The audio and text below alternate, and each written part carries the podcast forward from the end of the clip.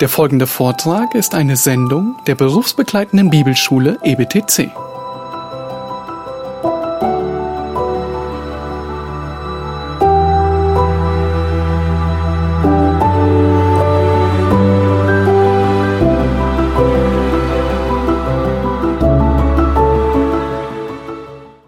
Ähm, haben wir also festgestellt, dass Paulus gerade mit der Verwendung dieser Wörter, die er der, der wörtlichen Übersetzung des alttestamentlichen Schöpfungsberichts in der griechischen Übersetzung, also in der Septuaginta, übernommen hat und die er verwendet anstelle der Alltagsbegriffe für Mann und Frau, dass er damit deutlich macht, es handelt sich hier um die ursprünglich, um die genuine, um die jenseits aller menschlichen Geschichte von Gott gesetzte Schöpfungsordnung. So, und jetzt, jetzt gehen wir den nächsten Schritt.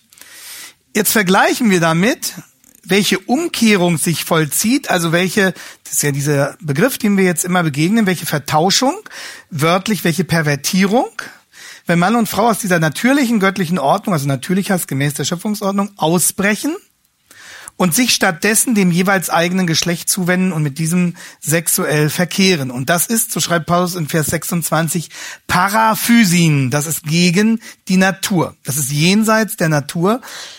Das ist wieder natürlich. Und jetzt kann man auch verstehen, warum sogar die meisten heidnischen Gesellschaften Homosexualität als nicht natürlich empfunden haben. Das ist also nicht eine spezifisch christliche äh, Auffassung in der Hinsicht. Und man kann auch verstehen, warum es diese Vertauschung ähm, fast nur bei Menschen gibt und kaum in der Tierwelt. Homosexualität dient nicht dem Menschen. Hier geht es also nicht um Geschmacksfragen, es geht nicht um persönliche Vorlieben, es geht nicht um gesellschaftliche Mehrheiten im ersten Jahrhundert, sondern es zählt einzig und allein, was der Schöpfer in seiner Ordnung vorgesehen hat, wie er die Natur ausgerichtet hat.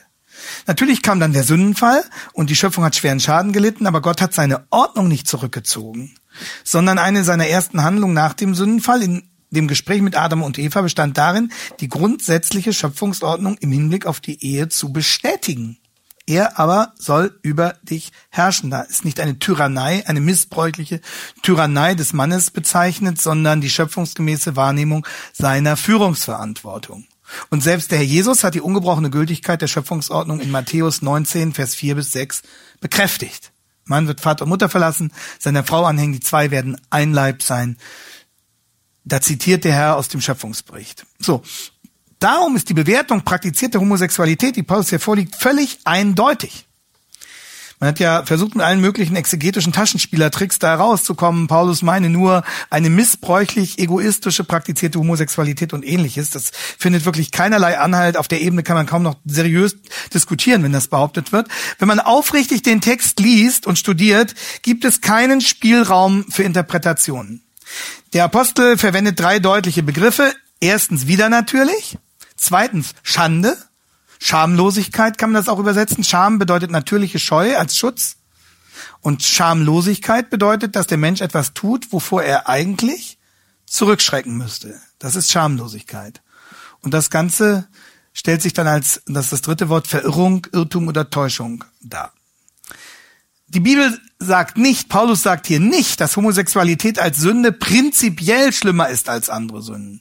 Jede Sünde ist ernst zu nehmen vor Gott, siehe Vers 29 bis 31, aber eben die praktizierte Homosexualität auch. Und Paulus fügt dann hinzu, Vers 27 am Ende, sie haben den verdienten Lohn ihrer Verirrung an sich selbst empfangen.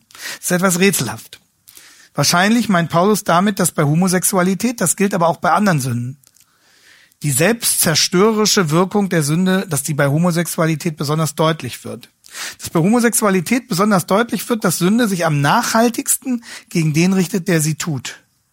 Also das Schlimmste an jeder Sünde ist natürlich ihre Auswirkung auf mein Verhältnis zu Gott. Das ist das Schlimmste. Das ist das Ewigkeitsrelevante. Das ist das, was, was Gott die Ehre raubt. Aber manche Sünden haben eine bestimmte Dynamik, die ihr bedrückendes Potenzial schon relativ bald erkennbar werden lassen. Also einige Sünden haben eine bestimmte Dynamik, die sich schnell enttarnt. Andere Sünden können länger gewissermaßen vor sich hingären, ohne greifbar zu werden. Dadurch sind sie nicht weniger sündig. So, und zu diesen besonderen Gefährdungen der ausgelebten Homosexualität gehört sicher auch die besondere Anfälligkeit für die Immunkrankheit AIDS.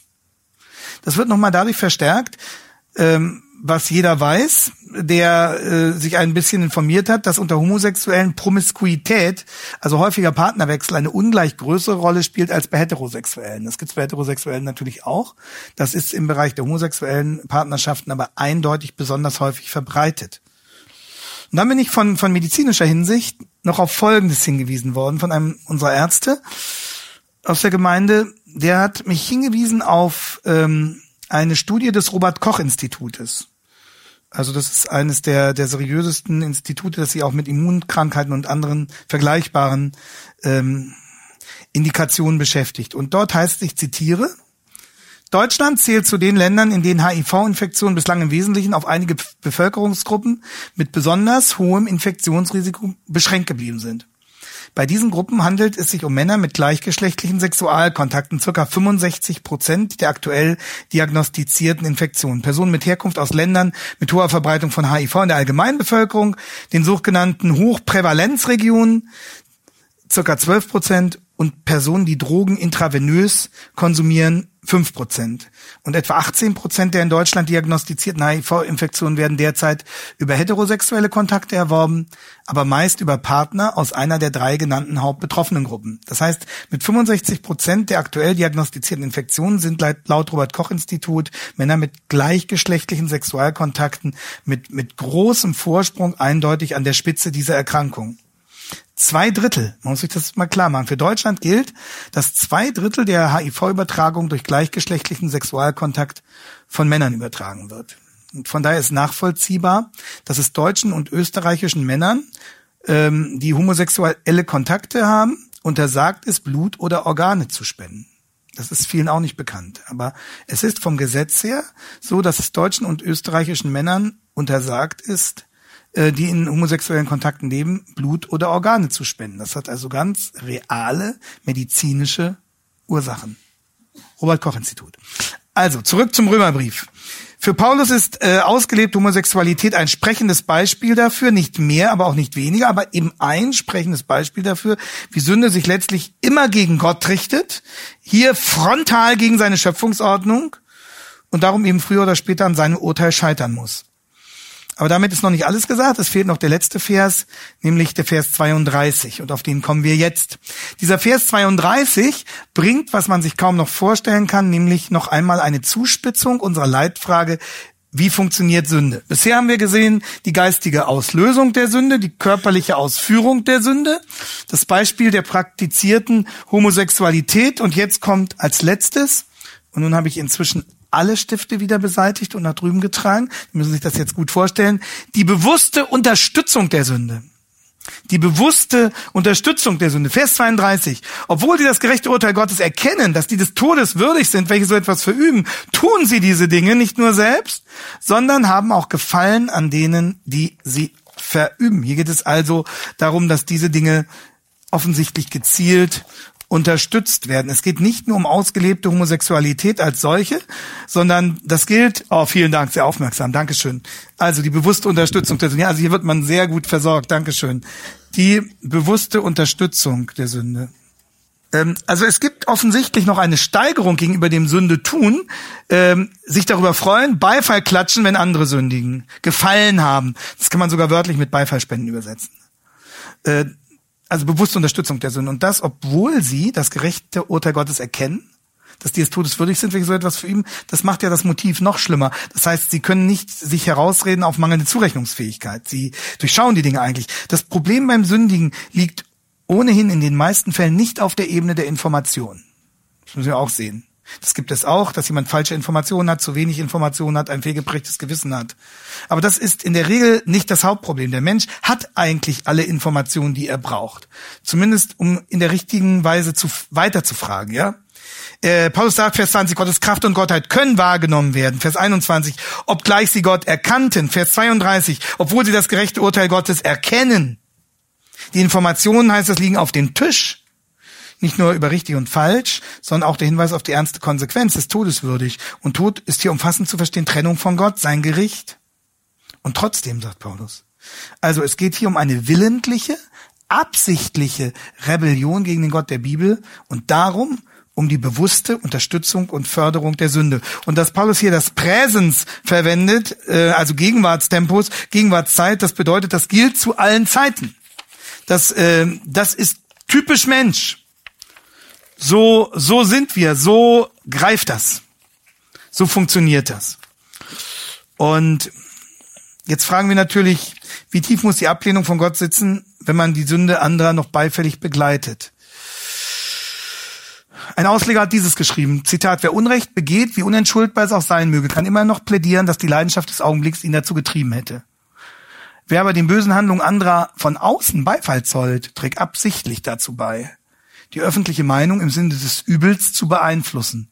Und er wird so noch an vielen anderen schuldig. Also wer das öffentlich beklatscht, führt damit ja auch noch andere in Versuchung.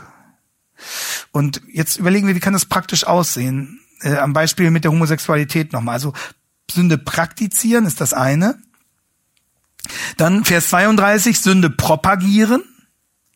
Beifall klatschen, öffentlich dafür werben. In Deutschland, das wissen Sie, hat sich inzwischen eine sehr starke Lobby herausgebildet, die Homosexualität fördert, äh, in den Massenmedien und in den politischen äh, Machtzentren sehr stark vertreten. Dadurch bekommen wir auch immer diesen Eindruck vermittelt durch die Medien, äh, dass jeder Dritte Homosexueller sei.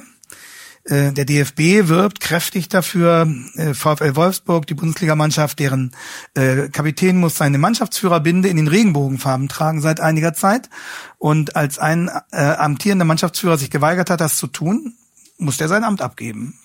Ähm, also der Fußball spielt an dieser Stelle doch eine eine sehr äh, starke und und aktive Rolle äh, und der DFB allen voran.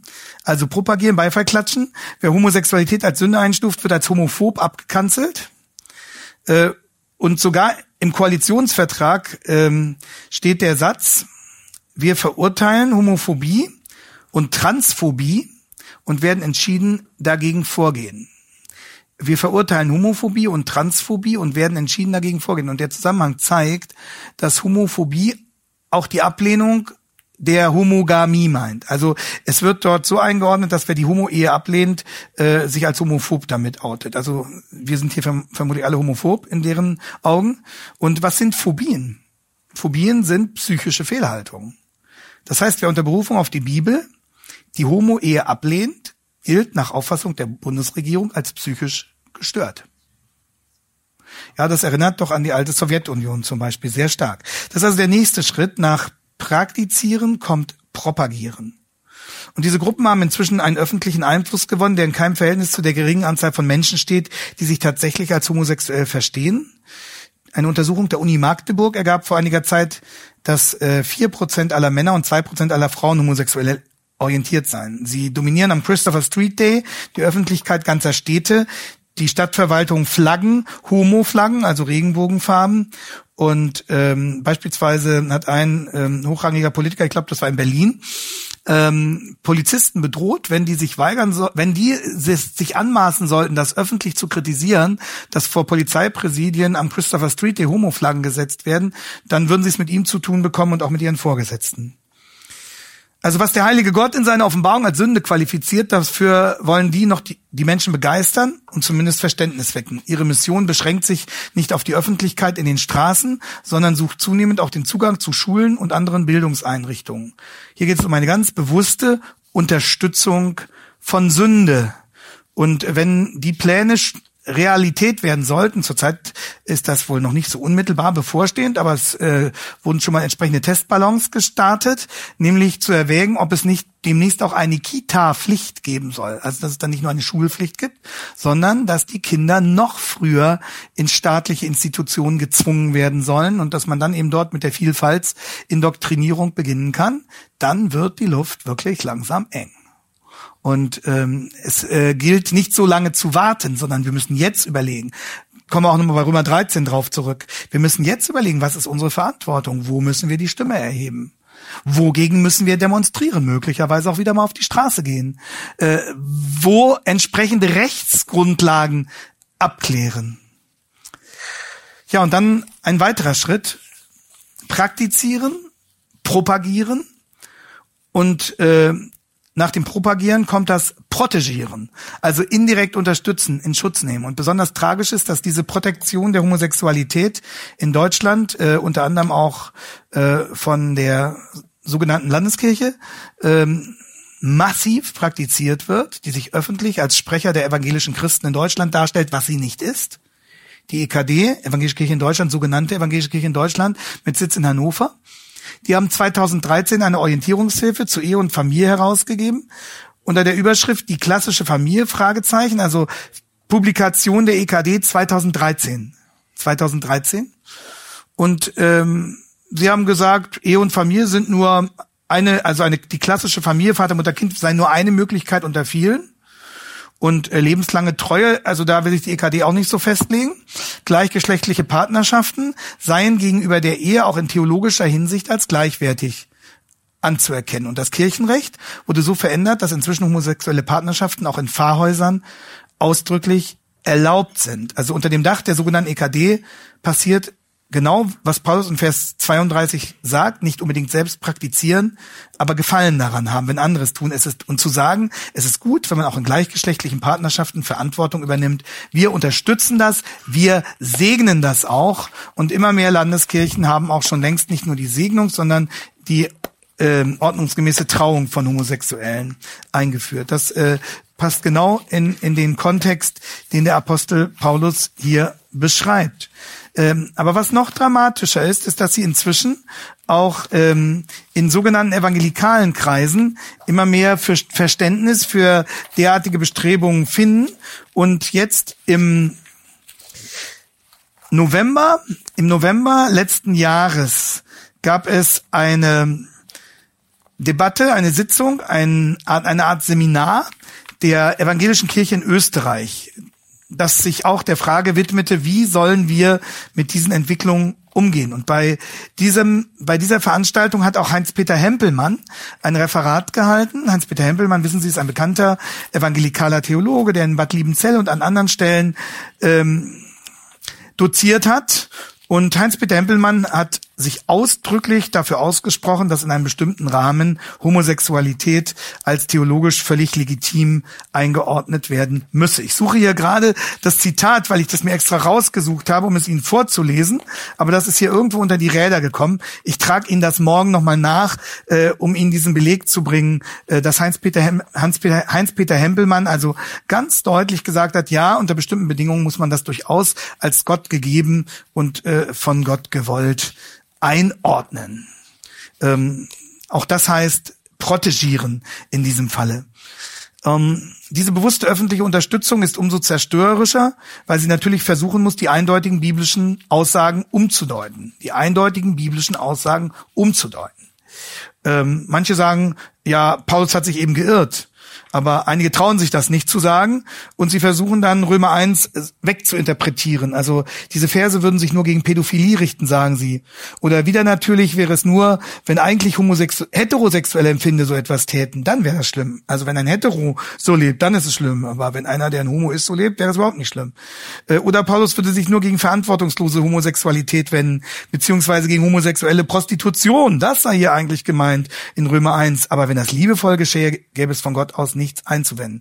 Alle diese Versuche stellen wirklich eine krasse Verdrehung und Verfälschung der biblischen Texte dar. Sie sind nichts anderes als Unterstützung von Sünde. Und ähm, umso interessanter ist es, wie krass sich diese Diskussion in den letzten in den letzten Jahrzehnten verändert hat. Es gibt ein Zitat äh, des Theologen Karl Barth.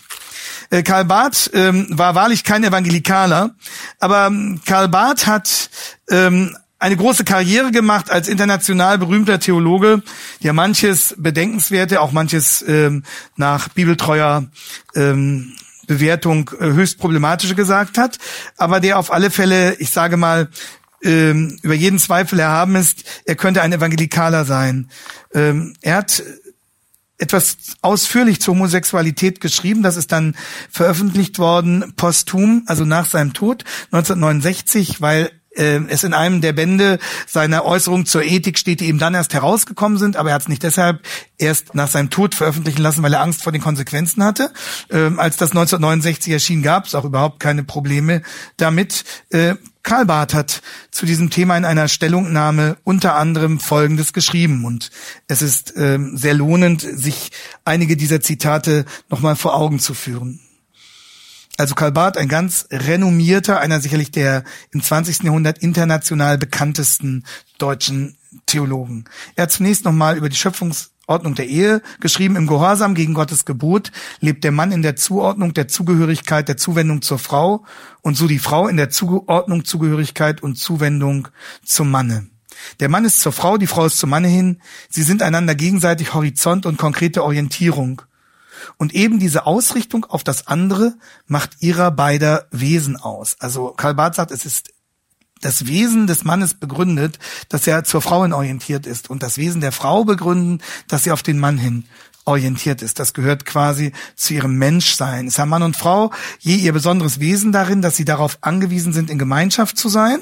Also mit Ausnahme derer, die zum Single-Dasein berufen worden sind. Ähm, so, und jetzt äh, was bedeutet unter dieser Voraussetzung Homosexualität? Karl Barth schreibt dazu, man wird gut tun, sich schon bei den ersten Schritten in dieser Richtung, also in Richtung homosexuelle Praxis, wohl in Acht zu nehmen. Schon die ersten Schritte in dieser Richtung können nämlich Symptome der Krankheit der sogenannten Homosexualität sein. Sie ist diejenige physische, psychische, soziale Krankheit, die Erscheinung der Perversion, der Dekadenz, des Zerfalls, die da eintreten kann, wo der Mensch die Geltung des göttlichen Gebotes gerade in dem von uns hier ins Auge fassen Sinn durchaus nicht wahrhaben will. Paulus hat sie Römer 1 in Verbindung gebracht mit der Abgötterei, wie wir gesagt haben, der Vertauschung der Wahrheit Gottes mit der Lüge, der Anbetung und Verehrung des Geschöpfs anstelle des Schöpfers. Homosexualität ist eine letzte Konsequenz dessen. Aus der Verkennung Gottes folgt die Verkennung des Menschen, folgt jene Humanität ohne den Mitmenschen. Als Wurzel solcher Inhumanität das Ideal einer frauenfreien Männlichkeit und einer männerfreien Weiblichkeit. Folgt endlich die korrupte geistige und schließlich auch die korrupte physische Lust, in der in einer Geschlechtsbeziehung, die keine ist noch sein kann, der Mann im Manne, die Frau in der Frau, so etwas wie den verschmähten Partner nun dennoch suchen zu müssen und finden zu können meint. Gewiss dann in flagrantem, also allerdeutlichstem Widerspruch gegen Gottes Gebot. Aber es hätte keinen Sinn, den Menschen erst angesichts dieser letzten Konsequenz mit Gottes Gebot konfrontiert zu sehen. Den menschlichen Ungehorsam erst da als solchen namhaft zu machen, wo jene Krankheit offen ausbricht. Wo es endlich und zuletzt zu jenen widernatürlichen Vergehungen kommt. Natürlich steht Gottes Gebot diesen Vergehungen entgegen.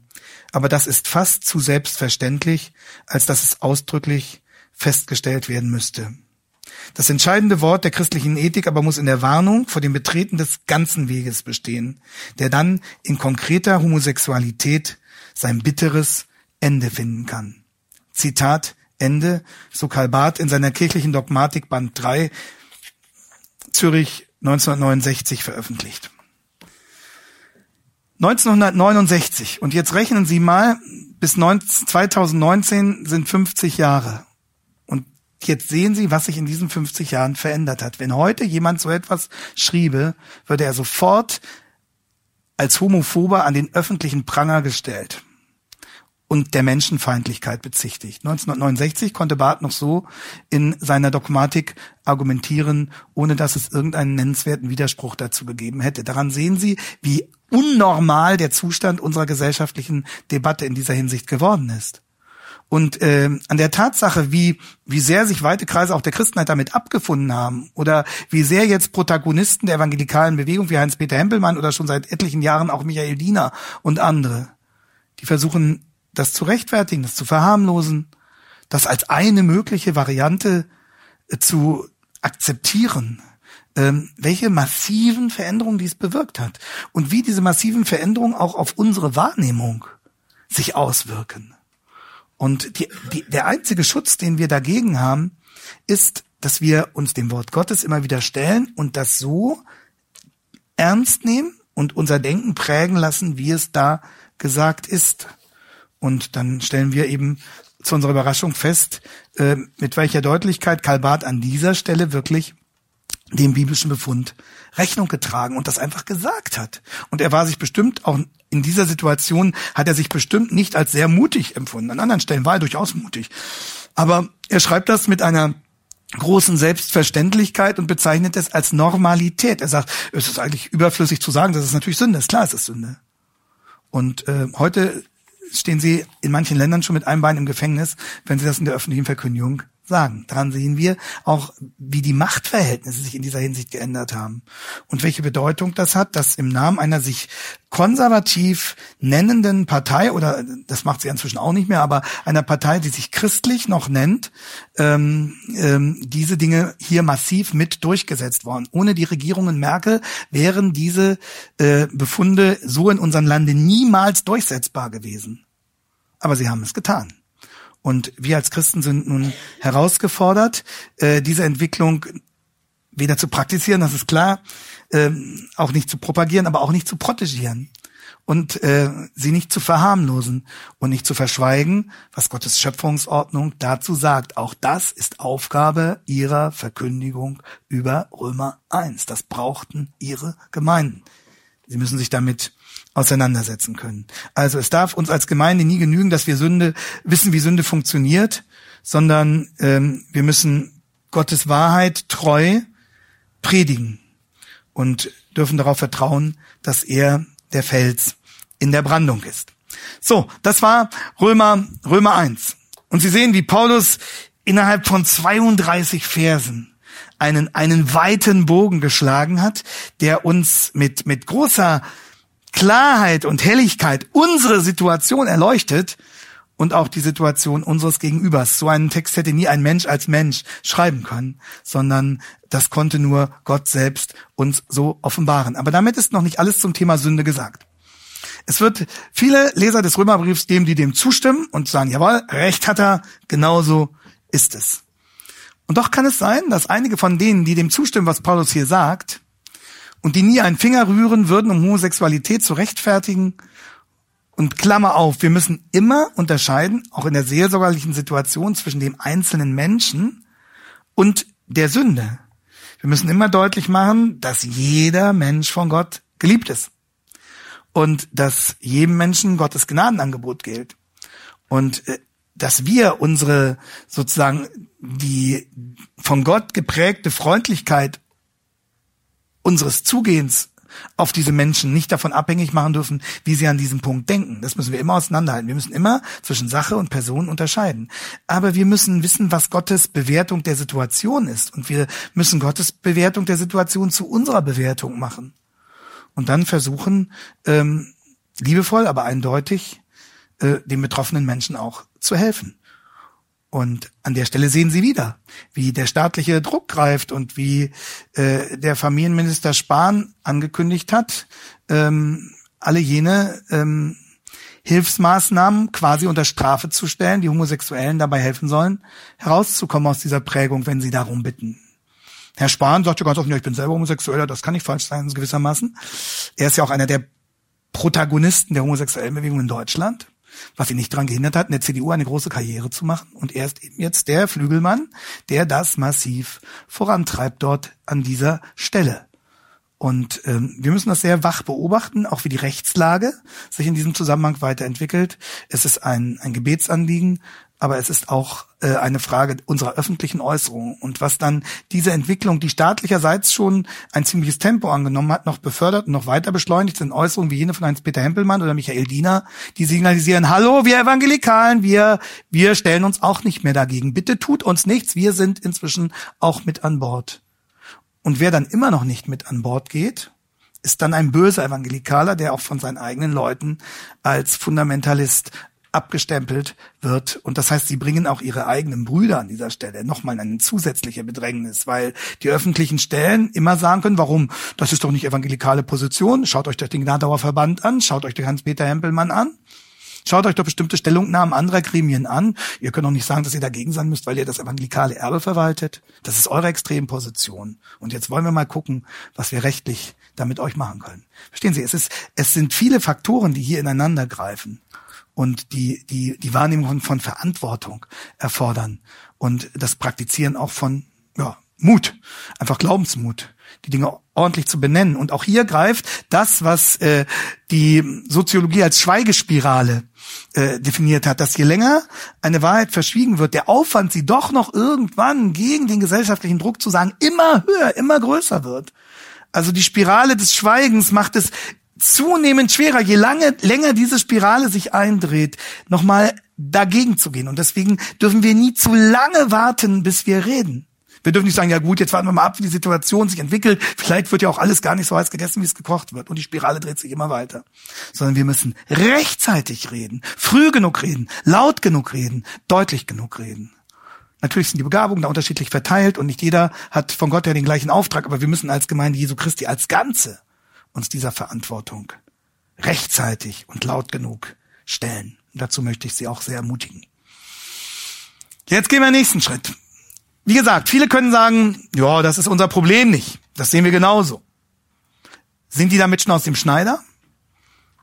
Römer 2. Hier spricht Paulus eine weitere Gruppe an. Und wer diese Gruppe ist, hören wir jetzt. Darum bist du nicht zu entschuldigen, o oh Mensch, wer du auch seist, der du richtest, denn worin du den anderen richtest, verurteilst du dich selbst, denn du, der du richtest, verübst ja dasselbe. Wir wissen aber, dass das Gericht Gottes der Wahrheit entsprechend über die ergeht, welche so etwas verüben. Denkst du etwa, o oh Mensch, der du die richtest, welche so etwas verüben? Also, wie wir eben hier geschrieben haben in Römer 1, die findest du ja auch schlimm und doch das Gleiche tust, dass du dem Gericht Gottes entfliehen wirst? Oder verachtest du den Reichtum seiner Güte, Geduld und Langmut und erkennst nicht, dass dich Gottes Güte zur Buße leitet?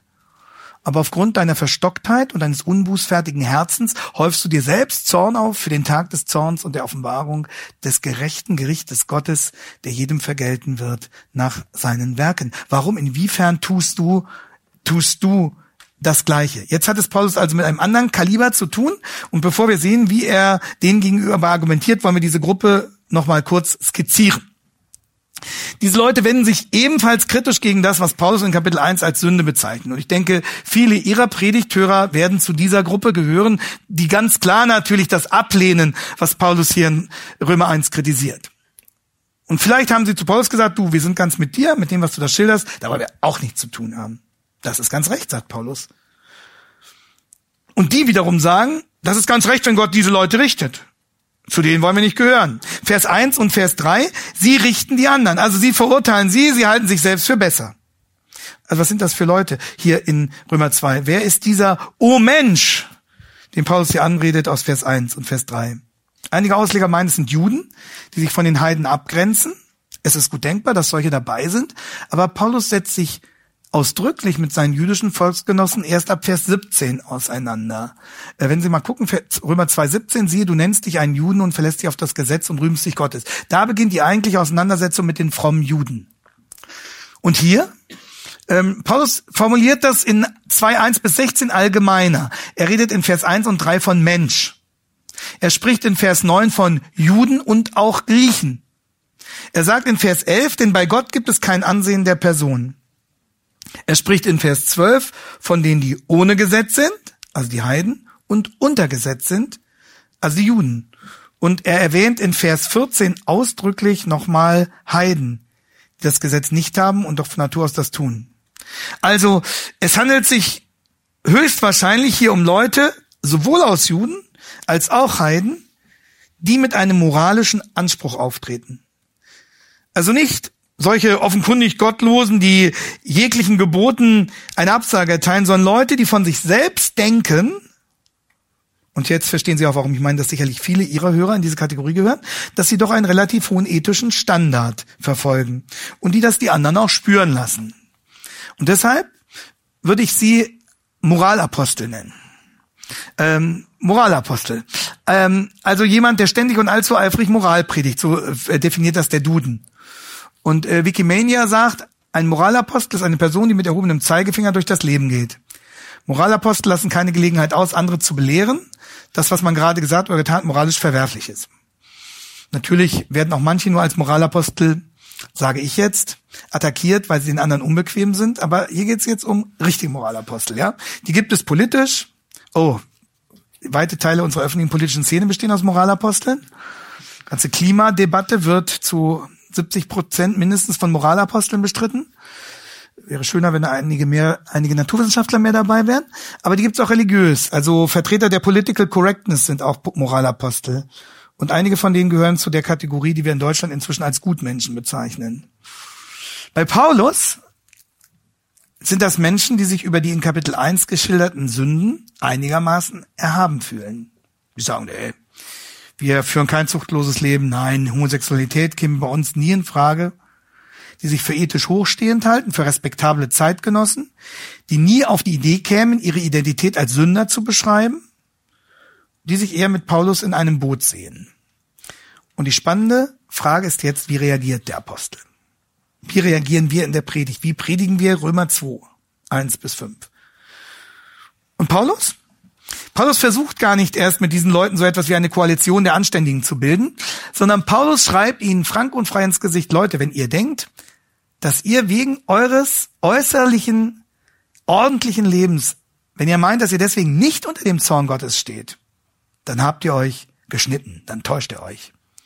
Auch ihr befindet euch in akuter Lebensgefahr. Warum? Und die erste Begründung erfolgt in Vers 3. Und da schildert Paulus als erstes die Illusion der Moralapostel. Also die Moralapostel erliegen einer Illusion. Welche ist das? Und die schauen wir uns noch an und dann gibt's die nächste Pause. Das ist keine Illusion. Also, Vers 3. Denkst du etwa, o oh Mensch, der du die richtest, welche so etwas verüben und doch das Gleiche tust, dass du dem Gericht entfliehen wirst? Inwiefern das Gleiche tust? Worin besteht ja die Moralapostelillusion? Sie denken, sie haben von Gott nichts zu befürchten. Warum? Weil sie sich für anständiger halten. Also Menschen, wie wir sie aus vielen persönlichen Kontakten und Gesprächen sicherlich kennen, Menschen, die an das Gute glauben und die sich darum bemühen, Gutes zu tun, die sich deshalb für christlich halten, äh, Sie müssen wissen, diese humane Haltung gab es zu Paulus Zeiten genauso. Es gab humane heidnische Denker, wie zum Beispiel den römischen Philosophen Seneca. Seneca mit C geschrieben. Das wissen Sie, Seneca galt als Moralist unter den Stoikern. Er war zeitweilig als Lehrer des jungen Nero tätig. Naja, ob er so geschickt pädagogisch gewesen ist, kann man auch in Zweifel ziehen. Aber er, er verstand sich selbst als Moralist. Und Seneca hat Paulus an vielen Stellen zugestimmt. Der hat sich über manche Aspekte der christlichen Ethik gefreut. Der hat sich zum Beispiel gegen Heuchelei ausgesprochen und für Aufrichtigkeit. Der hat einiges dazu geschrieben, was ein gutes, richtiges Leben bedeutet. An, an ethisch bewusste Moralisten wendet Paulus sich. Also Leute, die sich für ordentliche konservative Menschen halten, die stolz darauf sind für, oder heute würden sie eher sagen, für ordentliche liberale Menschen, die stolz darauf sind, für humane und soziale Werte einzutreten, beziehungsweise das, was sie für humane und soziale Werte halten. Der reiche Jüngling aus Markus 10 sagt, das habe ich alles getan. Das war ein Moralapostel. Und was sagt Paulus denen jetzt? Vers 1 geht's wieder los mit einem Darum. Darum bist du nicht zu entschuldigen. Warum darum? Was habe ich mit denen von Kapitel 1 zu tun? Weil die Prinzipien gelten, die in Kapitel 1 beschrieben wurden von Paulus. Weil Gott die Sünde ernst nimmt. Weil Gott hinter unsere Fassade sieht bis auf den Boden unseres Herzens. Darum wir wissen, dass das Gericht Gottes der Wahrheit entsprechend, über die er geht, welche so etwas verüben, Vers 2. Denkst du etwa, oh Mensch, der du die richtest, welche so etwas verüben und doch das Gleiche tust? Du wirst entrinnen. Du bildest dir ein, du hättest eine verhältnismäßig weiße Weste. Du bildest dir ein, du hättest die moralische Autorität, deinen Zeitgenossen mal so richtig den Marsch zu blasen und ihnen zu sagen, was richtig ist und wo es lang geht. Du bildest dir ein, du müsstest dir um deine religiöse Situation keine Sorgen machen und würdest dem Gericht garantiert entfliehen. Denkst du, sagt Paulus in Vers 3, denkst du etwa, da steht im Griechischen logizomai, also kalkulierst du es etwa so, berechnest du es etwa so, dass du durchkommst? Du hast dich verrechnet. Das ist eine Illusion, das ist die Illusion der Moralapostel. Einer hat es mal sehr schön formuliert, er hat gesagt, es gibt diese kleine leise Stimme in jedem von uns, die uns beständig davon zu überzeugen versucht, dass am Ende alles in Ordnung sein wird. Also diese Tendenz des Menschen zur Selbstberuhigung, ja, die ist bei den Leuten besonders stark vertreten. Diese kleine leise Stimme in jedem von uns, die uns ständig davon zu überzeugen versucht, dass am Ende alles in Ordnung sein wird. Reden Sie mal mit Ihren Zeitgenossen. Sie werden immer wieder darauf stoßen. Und das ist auch der Grund dafür, dass auch viele ältere Menschen, das erleben wir äh, in unserem Nachbarschaftsumfeld teilweise, dass also Leute, die so auf die auf die 80 zugehen, ähm, dass die auch viele problematische gesellschaftliche Entwicklungen als solche gar nicht mehr zur Kenntnis nehmen wollen. Alles wird gut, alles wird gut. Die wollen sich einfach nicht mehr beunruhigen lassen. Und sie wollen auch an ihrem Leben nichts ändern. Bei vielen Beerdigungen wird diese kleine leise Stimme durch die laute Stimme der Pastoren unterstützt. Die erwecken auch den Eindruck, am Ende wird alles irgendwie gut. Der liegt ja jetzt in seinem Sarg, aber am Ende kommen wir alle irgendwo hin, wo es gut wird. Und Paulus sagt, das stimmt nicht. Das ist die Illusion der Moralapostel. Warum? Warum ist das eine Illusion? Warum müssen diese Leute sich gründlich hinterfragen? Das schildert er dann, wenn er die Situation der Moralapostel beschreibt. Und wir wollen das nach der Pause uns noch ansehen. Das ist dann der letzte Akt für heute. Wie sieht die Situation der Moralapostel in Gottes Augen wirklich aus? Was ist deren Problem und wie können wir das in der Verkündigung angemessen benennen? So, noch einmal Pause bis Viertel nach drei und dann starten wir nochmal durch. Ist das richtig? Viertel nach drei, von Viertel nach drei bis Viertel nach vier, stimmt das? Oder haben wir, wann haben wir denn angefangen? Wir haben, oh, dann kann ich noch eine Viertelstunde machen, na wunderbar. Danke, ist aber sehr fair, dass Sie mir das sagen. Also, dann machen wir natürlich noch weiter. Also, äh, also, dann kommen wir noch zur Situation, hier verliert man bei diesen ständig wechselnden Abschlüssen des, des jeweiligen Zeitkontingents. Äh, gut, also bis Viertel nach drei haben wir noch Zeit. Ähm, wie ist die Lage nun wirklich? Du Moralist, sagt Paulus, bist selber kräftig am Sündigen. Du verübst dasselbe. Luther übersetzt, der du dasselbe tust. Und Vers 3 nochmal, der du das Gleiche tust. Und er wird sagen, also Paulus, wie kannst du das behaupten? Woher weißt du das? Inwiefern soll ich das Gleiche tun? Lebe ich als Homosexueller? Propagiere ich das? Nein, sagt Paulus, nicht unbedingt genau die gleichen Handlungen im Einzelnen. Aber, Junge, gemessen an Gottes Standard, an Gottes Standard, ist das, was du tust, genauso schlimm. Stehen Sie? Genauso schlimm. Das heißt, die Frage, wie gut oder schlecht du vor Gott dastehst, wird nicht durch deinen persönlichen Geschmack entschieden, wie schlimm du eine Sache empfindest oder nicht. Die Frage, wie gut oder schlecht du vor Gott dastehst, wird nicht durch den Vergleich mit deinen Nachbarn entschieden. Die Frage, wie du vor Gott dastehst, wird nicht durch die gerade gültige Meinung in der Gesellschaft entschieden. Das schon gar nicht. Das sind nicht die Messlatten, sondern was ist der Maßstab, auf den es hier ankommt? Vers 2, dass das Gericht Gottes der Wahrheit entsprechend ergeht. Also das Gericht Gottes, das Urteil Gottes über dein Leben ergeht völlig unabhängig von allen zeitgeschichtlichen Entwicklungen und Veränderungen der Wahrheit gemäß. Und Gott urteilt im Jahr 1969 nicht anders als im Jahr 2019. Wir empfinden das anders, äh, unsere Situation und die gesellschaftlichen Bewertungen. Aber bei Gott, Gott ist ewig. Das ist für Gott völlig gleich, ob wir das Jahr 2019 oder 1712 schreiben.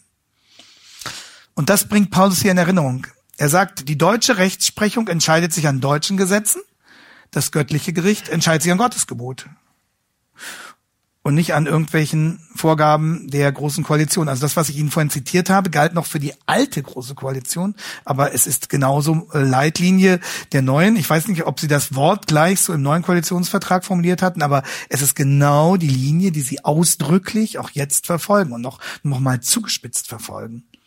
Und das hat ja auch dazu geführt, dass als letzter großer Akt der, der letzten Legislaturperiode in einer Nacht- und Nebelaktion die Homo-Ehe beschlossen wurde, dass eben Jahrhunderte auch von, von deutscher Rechtstradition in einer, einer kurzen Parlamentsdebatte mit einer eilfertig dann herbeigeführten äh, Abstimmung einfach umgestoßen wurden. Das war ein epochaler Kulturbruch den viele gar nicht mitbekommen haben. Und wo man einmal dabei war, hat man dann gleich noch das Netzwerkdurchsetzungsgesetz durchgejagt, mit dem massive Zensur betrieben wird, wie auch viele Verfassungsrechtler sagen. Und die Abgeordneten haben das trotzdem durchgezogen. Das ist die Rechtssituation und, und die gesellschaftliche ähm, Stimm, Stimmungslage, in der wir uns momentan befinden. Das müssen wir immer mit im Blick behalten. So. Nein, das göttliche Gericht entscheidet sich nicht daran, sondern es entscheidet sich an Gottes Gebot. Und daran gemessen stehen wir alle dumm da. Vor Gott zählt nur Gottes Maßstab. Kurzfassung, zum Beispiel Doppelgebot der Liebe, Matthäus 22. Und daran gemessen, sagt Paulus, ist eure Situation kein Jota besser als die Situation der Leute, die ich in Kapitel 1 beschrieben habe. Das müssen sie predigen. Sehen Sie, wie zeitlos die Moralapostel sind, wie normal, wie verbreitet das Missverständnis der Moralapostel bis heute, was allein daher kommt, dass sie ihre Situation mit den falschen Messinstrumenten messen dass sie die falschen Latten Messlatten anlegen für die Bewertung ihres eigenen Tuns und Denkens. Und Paulus legt Gottes Messlatte an. Die ist ewig, die ist unveränderbar. Äh, nur ein Beispiel, ist schon, schon ein paar Jährchen alt, aber ich denke, es, deswegen kann man es erst recht gut hier anführen.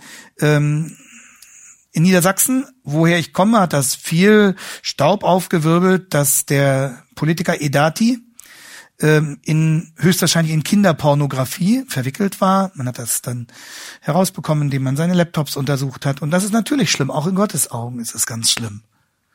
Aber viele von den Moralaposteln, die sich dann empört haben, hielten es gewissermaßen für ein Kavaliersdelikt, wenn manche es nicht sogar für normal hielten, dass jemand seine Ehefrau untreu wird.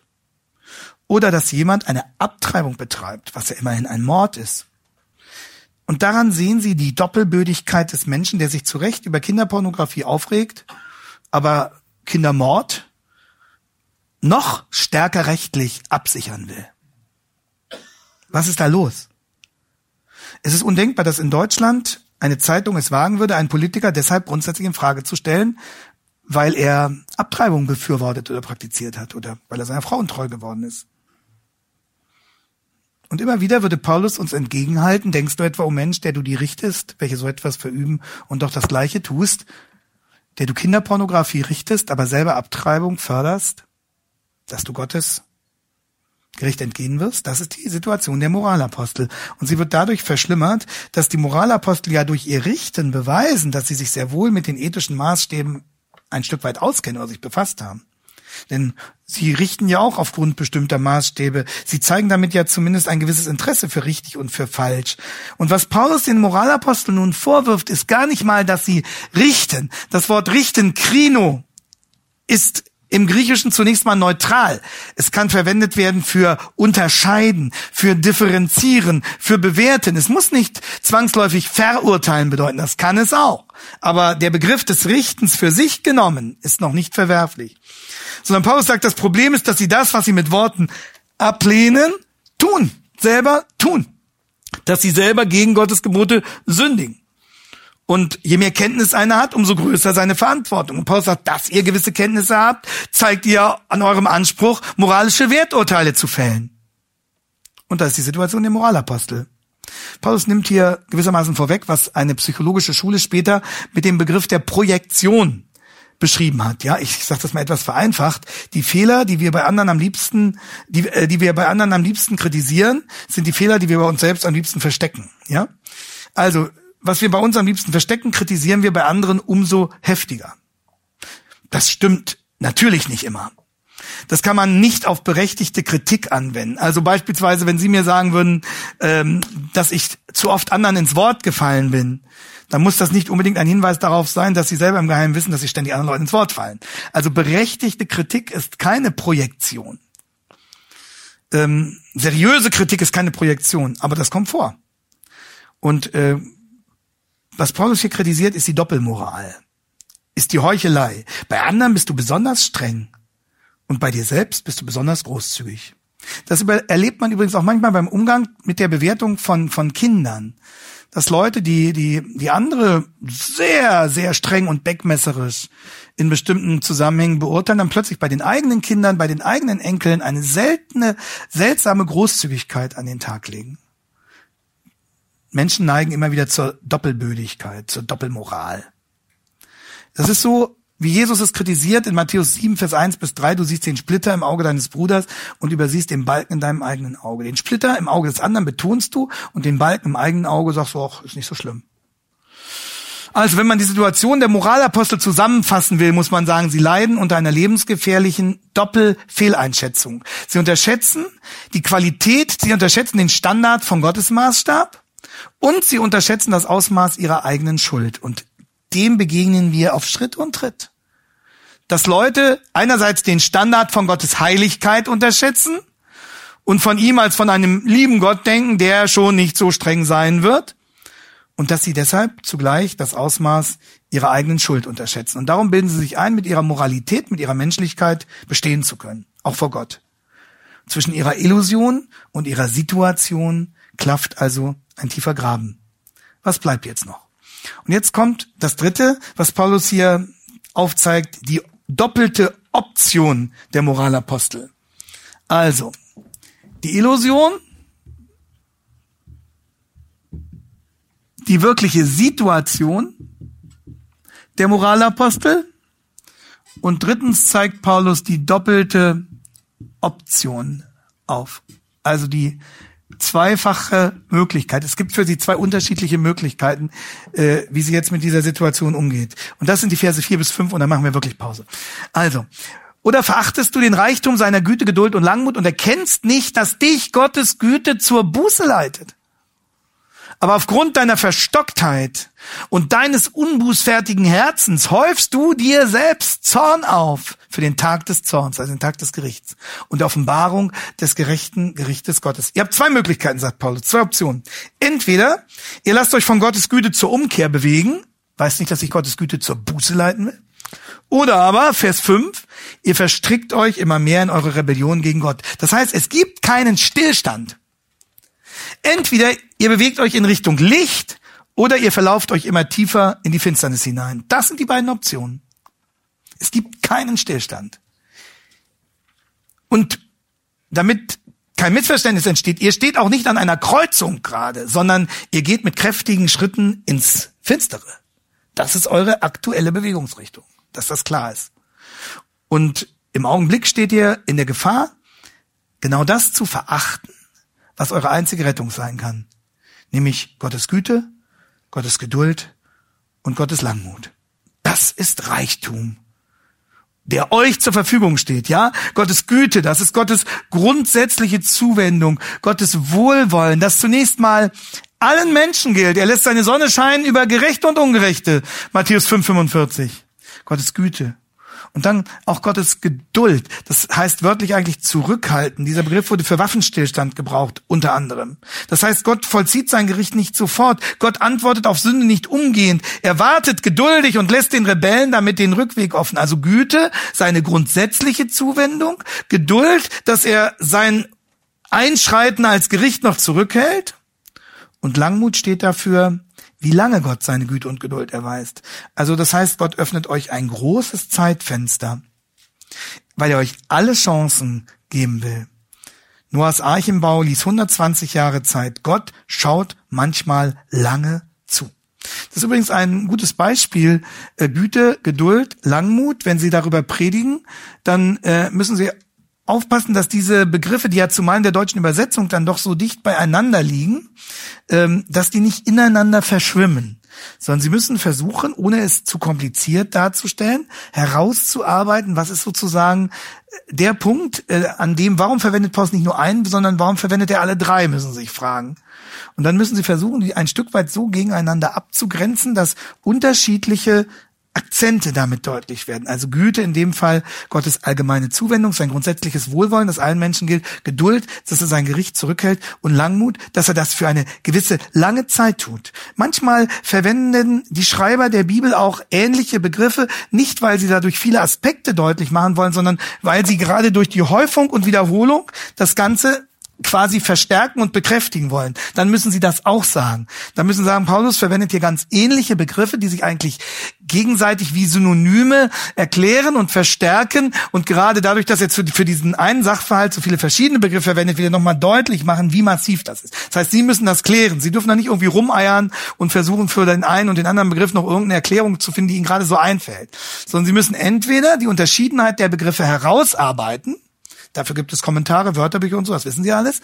Oder Sie müssen, wenn Sie aufgrund ihrer Exegese zu dem Ergebnis gekommen sind, dass das hier nicht beabsichtigt ist von Paulus, sozusagen sehr klar voneinander unterscheidbare Aspekte deutlich zu machen, sondern dass er hier Begriffe sozusagen ganz bewusst synonym aufhäuft, um die Wucht dessen darzustellen, dann müssen sie auch das erklären. Aber sie müssen, sie müssen es, sie müssen es benennen, so oder so. Und man ist dann immer als Prediger natürlich in der Versuchung, wenn man sich selber nicht so ganz klar über die Sache ist, ach, so ein bisschen sich da durchzuwinden und zu hoffen, dass die Hörer es nicht merken. Aber das hilft den Hörer nicht und das hilft dem Prediger auch nicht. Ähm, also, das, äh, das, das ist ihre Aufgabe an dieser Stelle. Und dann gleichzeitig darauf zu achten, dass es dadurch nicht zu kompliziert wird. Das ist eine schöne Aufgabe. So. Und jetzt sagt Paulus, diesen Reichtum stellt Gott allen Menschen zur Verfügung für einen langen Zeitraum Er bietet es an und die Psalmen sind voll von dieser Botschaft. Gott gewährt Zeit. Gott ist großzügig und langmütig und lasst euch nicht dadurch dazu verleiten, mutwillig damit umzugehen. Auch der Heide, man könnte sagen, auch der Heide badet noch im Meer von Gottes Güte. Auch der Heide badet noch im Meer von Gottes Güte. Und das ist die Gratia Generalis. Wir hatten vorhin die Revelatio Generalis, also die allgemeine Offenbarung. Und so gibt es auch eine allgemeine Gnade, die auch den Heiden gilt. Er lässt scheinen seine Sonne über Gerechte und Ungerechte. So. Das ist die Gratia Generalis. Aber Vorsicht.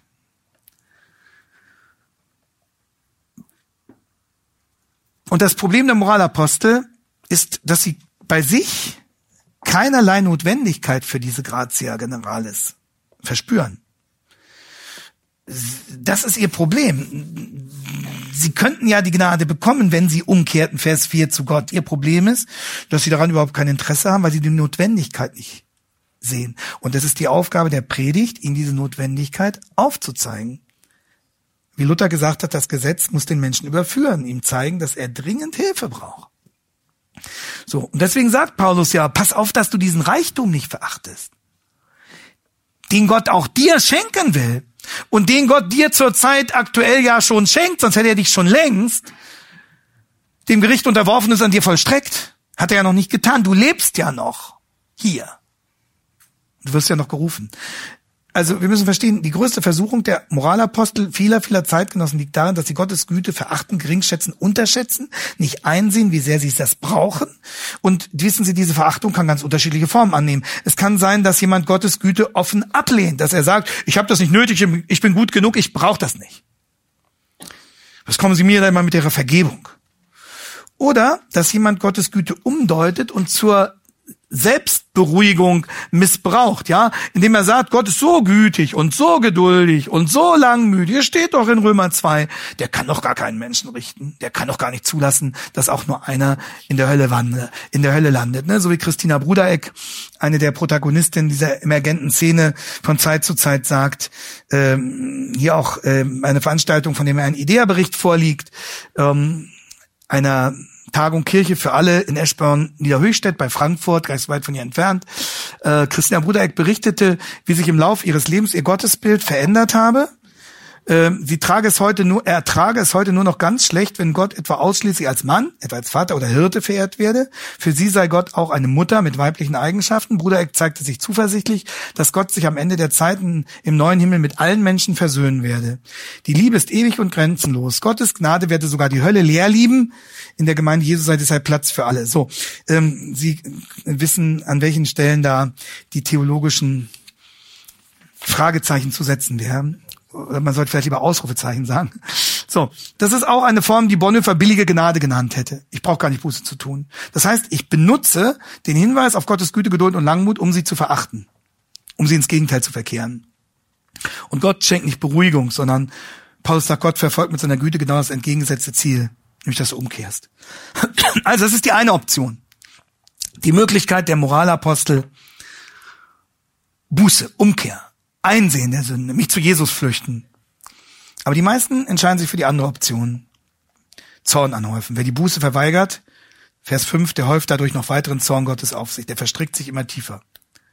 Und wenn Sie nun diese beiden Optionen vor sich sehen, dann wäre es doch eigentlich klar, wofür jemand sich entscheiden müsste.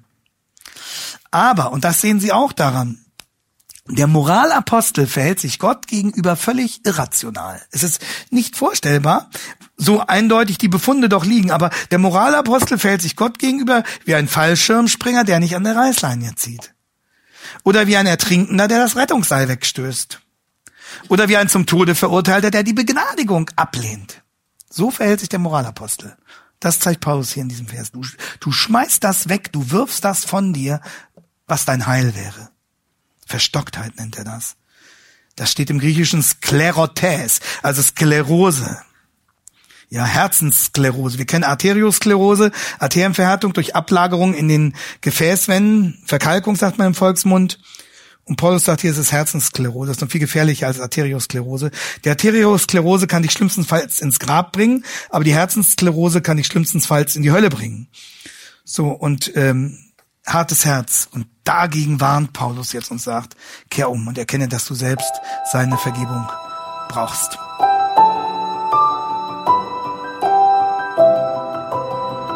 Diese Sendung war von der berufsbegleitenden Bibelschule EBTC. Unser Ziel ist, Jünger fürs Leben zuzurüsten, um der Gemeinde Christi zu dienen. Weitere Beiträge, Bücher und Informationen findest du auf ebtc.org.